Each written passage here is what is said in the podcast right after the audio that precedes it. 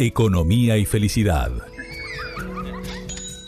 Una conversación íntima en torno a los flagelos más comunes que se presentan en época de pandemia. Alejandro de Barbieri y Juan Andrés Elordoy conducen cada podcast desde perspectivas complementarias.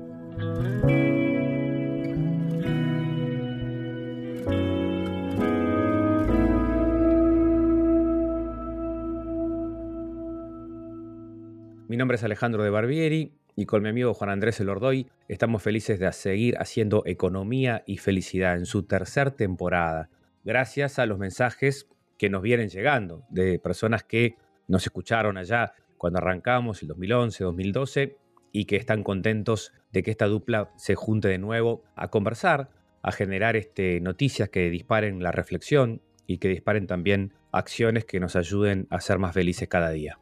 Impecable, Ale. ¿Cómo te vas? ¿Todo bien? Arrancamos este episodio que viene a ser el episodio 2 de este espacio, así que impecable, bueno, buenísimo poder estar otra vez juntos en una dinámica distinta y en un momento muy particular, un momento muy complicado para lo que es el Uruguay, para toda América Latina, porque tenemos que saber que estamos todos lados, ¿no? Con este podcast y la cuestión es así. Sí, estamos en un momento que el virus pega fuerte la ola Brasil, Argentina, Uruguay, Chile. Los distintos países avanzan, ¿no? Las campañas de vacunación a distinto ritmo. Pero bueno, esto también, el otro día lo escuché, una nota a Arari, no sé si la escuchaste, que decía, se legitimó el avance de la ciencia, ¿no? A pesar de que los distintos manejos políticos pueden, con más o menos éxito, dice él, han logrado este, manejar el virus, pero evidentemente la ciencia que en un año no se hayan este, creado estas vacunas nuevas también es un aporte científico increíble, ¿no? Sí, impecable, la verdad que impresionante. Impresionante también poder estar en contacto a través de las redes, como fue la invitación, y ya tenemos alguna, algún aporte de oyentes, como es el caso de Ignacio, que nos dejó una cosa que es interesante para analizar. Buenas tardes Alejandro, Juan Andrés, gusto de comunicarme con ustedes. Eh, les quería hacer llegar algo que recibí de autor anónimo y son las palabras, unos pensamientos de esos que nos llegan a lo, más, a lo más profundo del alma, que nos tocan, que nos mueven y nos conmueven. Y bueno, uno piensa siempre, si la vida es o son consecuencias secuencias, mejor dicho, secuencias de claros y oscuros. Probablemente la vida para la mayoría de la gente sean claros y oscuros. Y para otra gente será siempre claro. Pero lo más triste y doloroso, sobre todo en momentos así de pandemia, para las familias, que como que la cosa es eh, siempre oscuro. Bueno, les mando un abrazo grande, eh, muchos éxitos y un gusto tener este brevísimo contacto. Ah, no, me tenía que haber presentado y voy a terminar por lo que tenía que haber sido el principio. Soy Ignacio del Paso Molino. Un abrazo grande para todos. Esto es Anónimo. Escuché que estamos en el mismo barco, pero esto no es así. Estamos en el mismo mar Sí, uno en yate, otro en lancha, otro en salvavidas, otro nadando con todas sus fuerzas. Estamos en la misma tempestad, pero no en el mismo barco. Algunos saldremos de ella y otros no. Para algunos, la cuarentena está cómoda, muy óptima, momento de reflexión, de reconexión, algo suave, en chancletas, para otros, esto es una crisis desesperante. Para algunos, una paz, un tiempo de descanso, de vacaciones. Para otros, esto es una tortura. ¿Cómo voy a pagar mis cuentas? Algunos están ocupados en elegir una marca de chocolate para las fiestas, otros están preocupados por el pan para el fin de semana, si los fideos alcanzan para unos días más. Algunos están en el home office de su casa del campo, otros están revolviendo basura para sobrevivir. Algunos quieren volver a trabajar porque se les está terminando el dinero, otros quieren matar a aquellos que rompen la cuarentena, algunos necesitan romper la cuarentena para hacer cola en los bancos, otros para buscar una comida. Otros critican al gobierno o las colas en los bancos, en los mercados, mientras tantos otros todo lo ordenan en línea, llega a su puerta la mercadería, en la comodidad y el refugio de la más estricta seguridad. Unos tienen fe en Dios y esperan milagros durante el año 2021, otros dicen que lo peor está por venir. Entonces, amigos, no estamos en el mismo barco. Estamos pasando un momento en el cual nuestras percepciones y nuestras necesidades son completamente distintas, y cada cual saldrá a su manera de esta tempestad. Algunos con el bronceado de la playa, otros con cicatrices en el alma. Por tales motivos, algunos evidentes, otros invisibles, es muy importante ver más allá de lo que se ve a primera vista. No solo mirar, más que mirar, ver. Ver más allá del partido político, más allá de la religión, más allá del propio ombligo. No menosprecies el dolor del otro si tú no lo sientes.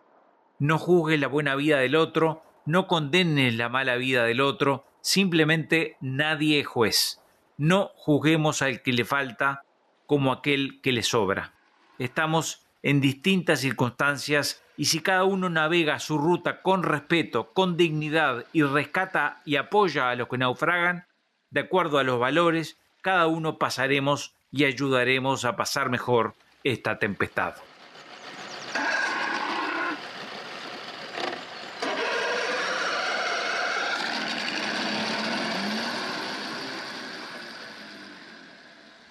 Está lindísimo el texto, porque también invita como a no juzgar, ¿no? Que era una cosa que yo quería compartir, Juan, de, Carlos Díaz Hernández, un filósofo que yo leo mucho, que él dice, la tecnoimpaciencia lleva a la violencia. La tecnoimpaciencia lleva a la violencia. Viste que en las redes, ¿no? Hay mucha violencia y también porque obviamente la gente se desespera, ¿no? Como hay distintos muertos todos los días, pero al tener esta visión de Ignacio, ¿no? De cómo hacemos para comprender al que está en otro barco, al que está en otra situación, y poder, como decía Víctor Coopers, que me encanta, cuando él dice, estamos en un túnel, no es un pozo, pero el pasaje por ese túnel obviamente va a depender de los recursos económicos, sociales, afectivos, ¿no? De la resiliencia que cada uno tenga y del entorno que uno tiene para poder ayudar a lo que están pasando peor, ¿verdad? A lo que realmente como tú eh, leías en el texto al final, tienen que salir a romper la cuarentena, ¿por qué no? Porque están vendiendo cosas en la calle y si no venden no pueden llevar el pan a la mesa. Entonces, también eso es destacar, este, ahora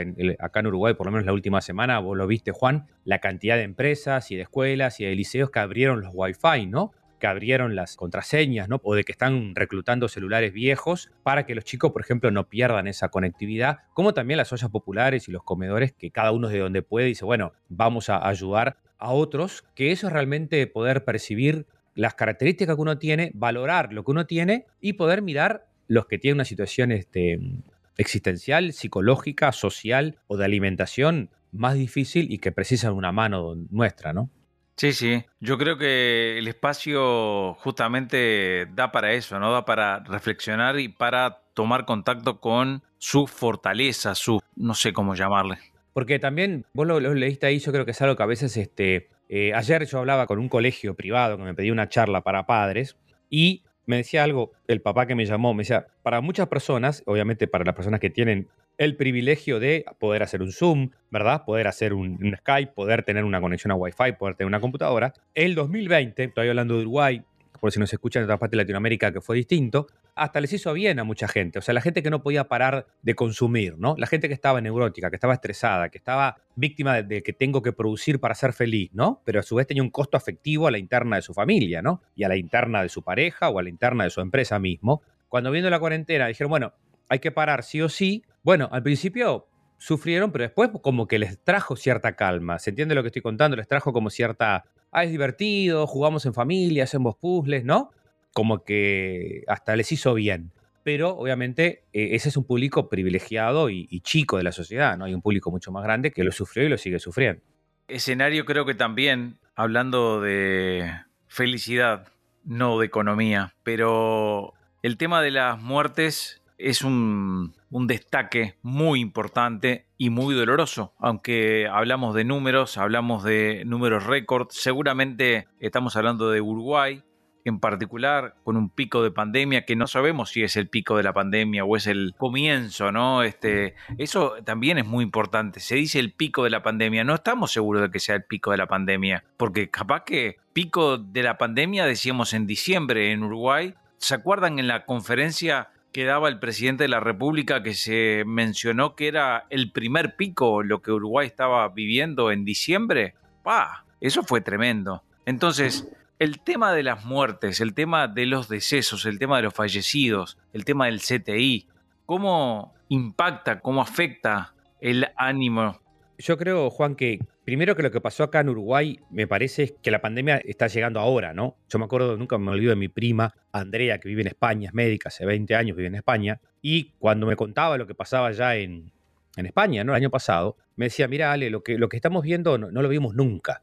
Esto es lindo para reflexionar, ¿no? Yo creo que tiene que ver con el individualismo, Juan, con el narcisismo, con que vivimos hoy todos, ¿no? Porque ese diario del lunes, ¿no? De lo que pasaba en Italia, lo que pasaba en España, es un diario del lunes que se ve que no lo leíamos, o qué le pasa al ser humano que tiene como un mecanismo de defensa frente a la muerte, ¿me explico? Yo creo que tiene que ver con el individualismo, para citar a Valentín Fuster, que es un médico cardiólogo español, que dice que la vida actual, ¿no? Que a pesar que veíamos la noticia de lo que pasa en España, miren que se cierran los CTI, entonces quizás este, ahora cuando realmente, ¿no? Por acá en Uruguay tenemos que hacer el esfuerzo de quedarnos en casa, la gente ya me parece que siente que hizo el mayor esfuerzo el año pasado, ¿no? Y como que no se le puede pedir más. Pero se niega la posibilidad de la muerte, es un mecanismo de defensa frente a la angustia. El ser humano frente a la posibilidad de la muerte se angustia y tiene distintos mecanismos de defensa, ¿no? Sigue fumando, no, a mí no me va a pasar, ¿no? O sigue comiendo mal, pero mira que hay los infartos en Uruguay, bueno, sí, pero a mí no me va a pasar, bueno, pero llega un momento en que quizás, este, y en este caso con el, con el coronavirus, que decían que es como un ómnibus, ¿no? 40 muertes por día, como se utilizó esa metáfora, ¿no?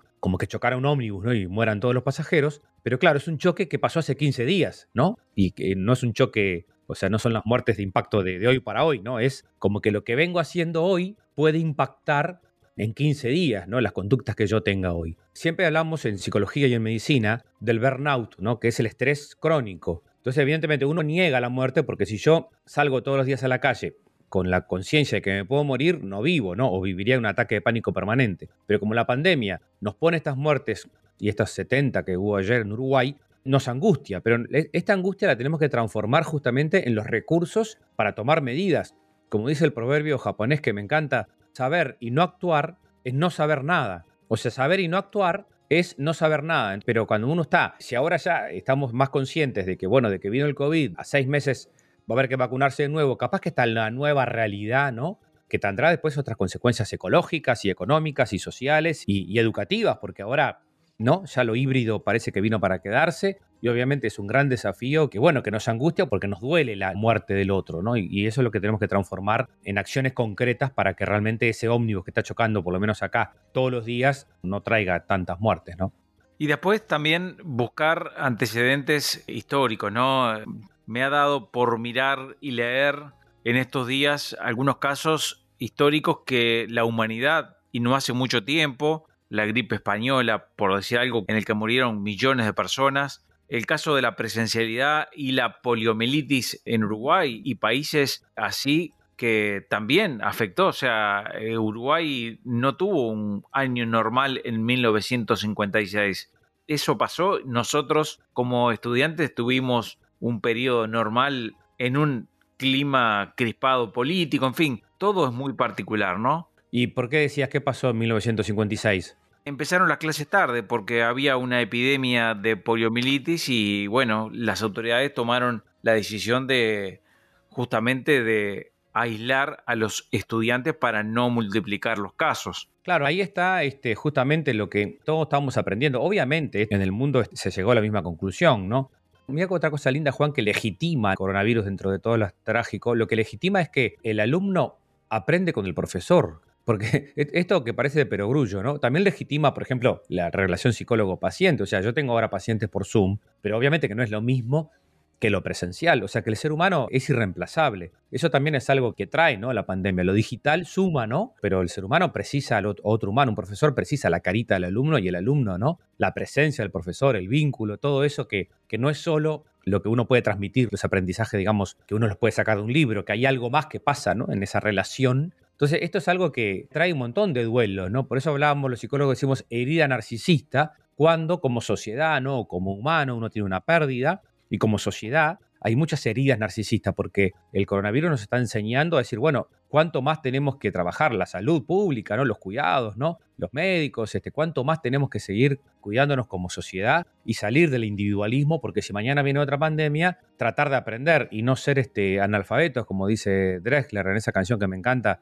el pianista del gueto de Varsovia, ¿te acuerdas que dice el ser humano es analfabeto? Porque Primera Guerra Mundial, Segunda Guerra Mundial, bueno, ojalá no precisemos más pandemias para aprender cómo salir adelante todos juntos, ¿no? La Primera Guerra Mundial, cuando termina, eh, teníamos a la gripe española. Es, brutal también. El tema de las epidemias como fenómenos históricos. Yo estoy leyendo ahora un libro de Zacarías con Z que dice los 10 eh, momentos o las 10 cosas más importantes de la post-pandemia, ¿no? Como cambios estructurales. Y una de las cosas que dice por allí en los comienzos es que la pandemia las pandemias fueron una moneda casi que corriente, tomando decisiones, o mejor dicho, impactando en forma decisiva, eso debí decir, en diferentes momentos, ¿no? Por ejemplo, el fin de la Primera Guerra Mundial fue un momento donde se da una combinación, es, esos años del siglo XX fueron tremendos, ¿no? Tremendos.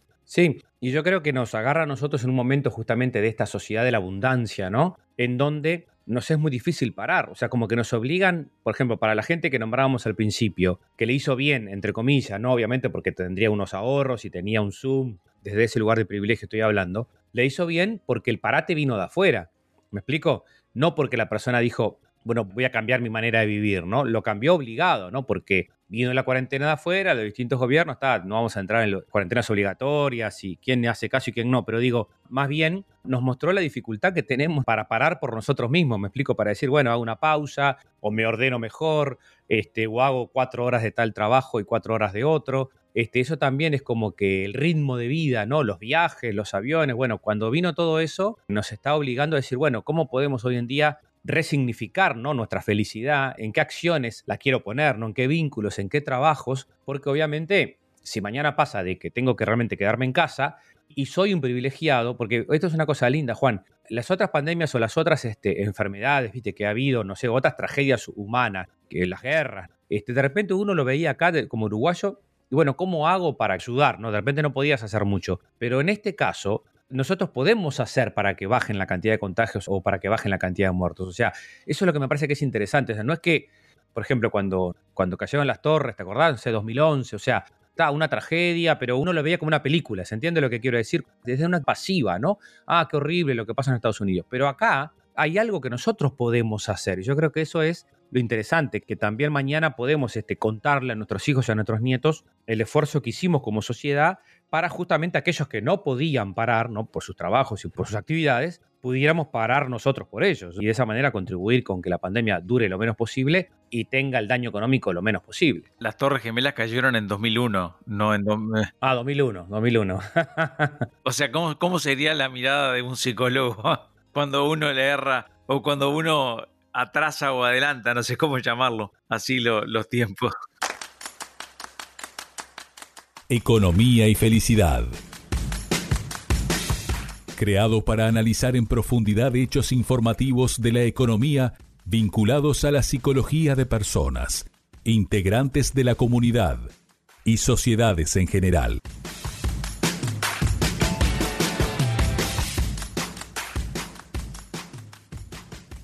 Ale, si tuviéramos que resumir en tips en este escenario muy entreverado como de alguna manera termina siendo este podcast a partir de ese anónimo que leímos al principio. ¿Qué dirías? Yo creo, Juan, que justamente es como una reflexión, ¿no? una meditación. A ver, bueno, ¿cuál es el barco en el que estoy yo? ¿no? Este, estamos en el mismo mar, estamos en la misma tempestad, pero ¿cuál es el barco en el que estoy yo? ¿Qué debo mejorar en mi barco? ¿no? ¿Qué debo cuidar? Porque por las dudas, como tú decías, no sabemos si estamos en el pico más alto. Entonces, ¿cómo debo resetear mis expectativas en cuanto al futuro? ¿Cómo debo volver a apelar a la resiliencia? ¿Y quiénes están en mi barrio, en el barrio que estoy acá cerca, donde tú vives?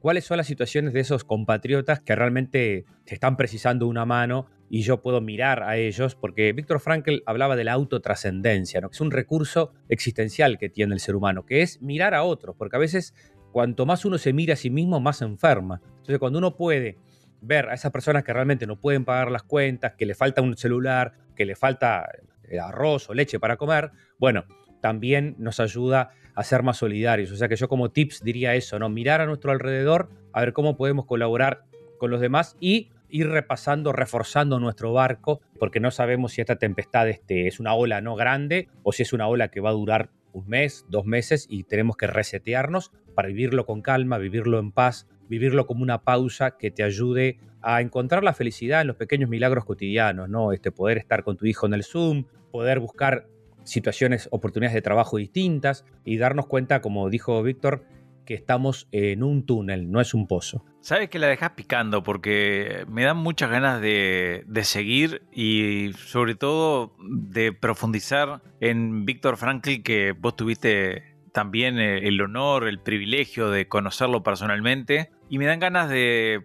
plantear que en algunos días podemos poner foco en la vida de Víctor Frankl porque debe tener mucho que ver con este momento, ¿no? Bueno, vos sabés que me encanta, Juan, porque yo en la pandemia como que redescubrí a Víctor Frankl, ¿no? Porque me encontré hablando mucho más de logoterapia de lo que venía hablando actualmente. Y claro, una situación de confinamiento, una situación de sinsentido, enfrentados a la soledad, a la muerte, ahí como que uno se pone más, ¿no?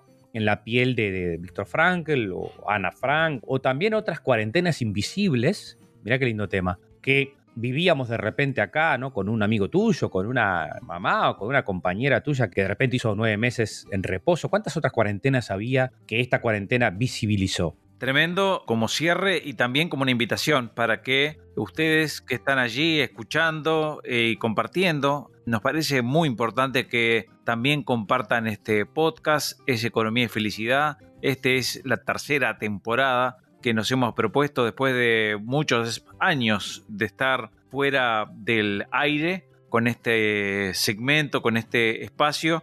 Y así como Ignacio que nos mandó a través de las redes un mensaje que dio pie para el tema de este episodio, bueno, abrir las puertas para que ustedes se pongan en contacto a través de las redes sociales. Me sumo, Juan, a tu despedida y a la invitación linda de, que nos sigan enviando temas que les gustaría que conversáramos. Y buenísimo, los esperamos en aledebarbieri.com y elordoy.com y el podcast en Twitter para que quieran compartir con sus amigos.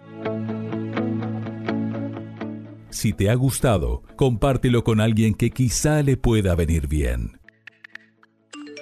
Si te interesan novedades constructivas, puedes seguirnos en redes sociales o en nuestras páginas.